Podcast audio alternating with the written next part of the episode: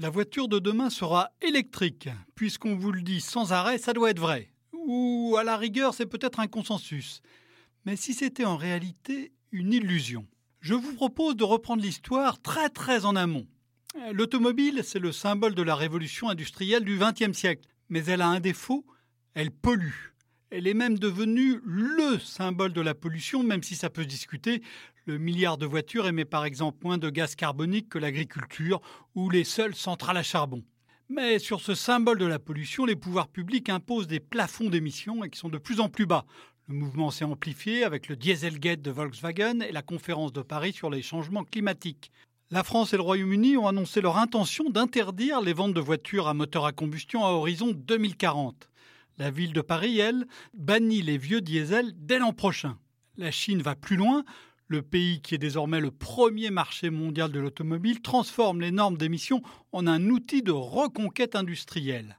Comme elle est en retard sur le moteur à essence, elle va imposer aux constructeurs, dès l'an prochain, un quota de voitures électriques qu'elle va remonter au fur et à mesure de ses progrès sur la batterie. Les grands constructeurs des pays avancés basculent à leur tour. Le dirigeant d'un grand groupe européen m'a confié qu'il avait changé d'avis, ce qu'il ne fait pas très souvent. Il est désormais convaincu que l'avenir de la voiture sera électrique. Renault s'est lancé il y a dix ans déjà. Le nouveau venu Tesla bouscule le marché. Volvo, qui appartient au chinois Geely, arrêtera de produire des moteurs thermiques dans quelques mois. Euh, BMW et Toyota accélèrent. Les stars des prochains salons auront toutes un fil à brancher. Malgré cette impressionnante convergence, la voiture électrique ne va pas accélérer sur l'autoroute du progrès, car elle va devoir passer par de redoutables chicanes. La première de ces chicanes, c'est la batterie, car la voiture électrique qui s'impose aujourd'hui roule à l'énergie stockée dans des quintaux de batterie.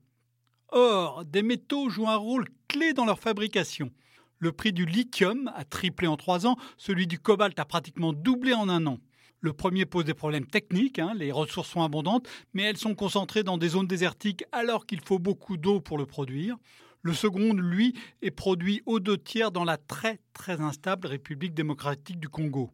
La filière est certes euh, outillée pour répondre à la demande actuelle, hein, qui est d'un peu plus d'un million de véhicules électriques ou hybrides rechargeables par an, mais il faudra des investissements colossaux pour multiplier l'offre par 10, voire par 60 ou par 80 si on veut électrifier toute la production mondiale de voitures. Le cobalt et le lithium présentent deux autres caractéristiques un peu ennuyeuses. D'abord, leurs ressources ne sont pas infinies. Avec ce qui est relativement accessible, il y a de quoi équiper le parc mondial, une fois, deux fois, mais au-delà, ça va être compliqué.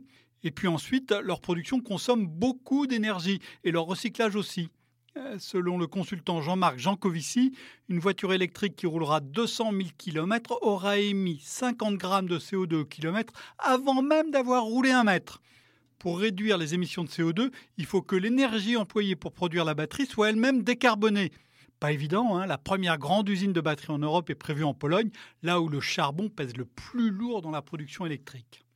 Ce qui nous amène à la deuxième chicane, la production d'électricité, car la charge des batteries en exige d'énormes quantités. Juste un ordre de grandeur, pour charger 1% du parc français la nuit, pendant que les automobilistes dorment, il faut pratiquement la production d'une tranche nucléaire. Comme c'est un moment de la journée où le soleil ne tombe plus dans les panneaux solaires et où le vent est souvent tombé, il faudra construire de nouvelles centrales nucléaires ou bien des centrales qui émettent à nouveau du carbone. Avec le mix énergétique chinois, une Tesla émet davantage de CO2 qu'une bonne vieille voiture à essence si on fait le calcul plein, c'est-à-dire du puits à la roue, en intégrant le gaz émis avant que l'énergie n'arrive à la voiture. La troisième chicane, enfin, c'est le transport de cette électricité. La borne de recharge n'est qu'un épisode de cette histoire. Un dépôt de 200 bus à charger la nuit demande la puissance de 50 immeubles de 5 étages. Si on ne veut pas installer des fils sur des pylônes dans la rue hein, pour transporter cette électricité, il faudra creuser des tranchées ou bien installer des câbles supraconducteurs à prix d'or, comme on l'a testé du côté de New York. Alors vous me direz, tous ces problèmes ont des solutions, c'est vrai. Des progrès sont possibles dans l'extraction de lithium ou de cobalt, comme on l'a vu dans le pétrole de schiste. Les chercheurs travaillent sur d'autres métaux pour fabriquer des électrodes. L'énergie solaire peut servir à monter de l'eau dans des barrages le jour pour la faire redescendre de nuit sur des turbines. Des voitures peuvent être chargées au bureau, les bus par induction lors d'un bref arrêt. Des problèmes pourraient même devenir des solutions hein, avec le numérique. Il devient possible de gérer les réseaux électriques beaucoup plus finement, c'est ce qu'on appelle le smart grid. Et puis l'électricité des batteries pourrait être appelée par EDF pour lisser les pointes de consommation. Mais toutes ces solutions, tous ces possibles, demanderont beaucoup de temps, beaucoup d'argent, beaucoup d'investissement. Un grand équipementier prédit même que la voiture sera autonome avant d'être électrique.